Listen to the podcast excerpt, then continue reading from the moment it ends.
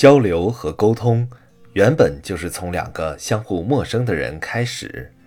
学会和陌生人交流，知道怎么和陌生人说话，对一个人人际交往和说话能力的提高都会有极大的帮助。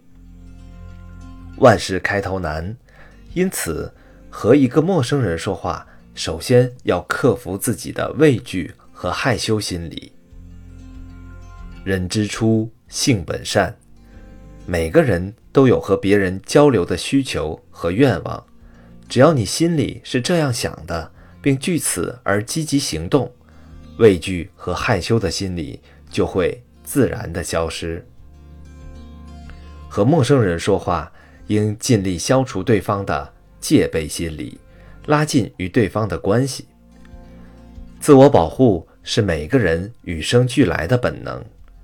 一旦有陌生人主动和自己说话，很多人都会以异样的目光打量对方，同时质疑此人的动机。和陌生人说话之前，最好和对方正面相对，以便对方看清你的整个身体，确信你没有伤害对方的意图。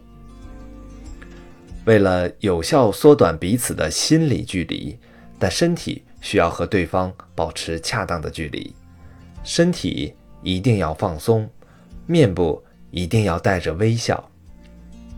开口说话之时，语气一定要轻柔，语速不能过快，言辞一定要清晰，使对方在最短的时间内明白你要表达的意思。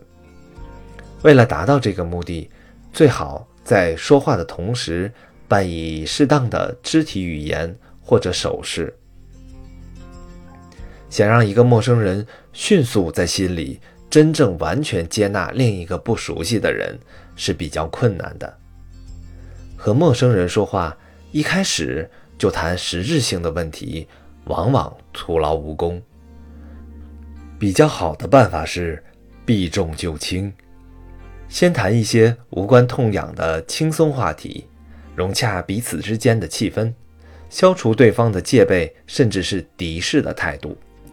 等对方在心里认可和接纳你之后，再谈核心话题，收效会好很多。白格是一位职业棒球手，退役之后，他选择做保险。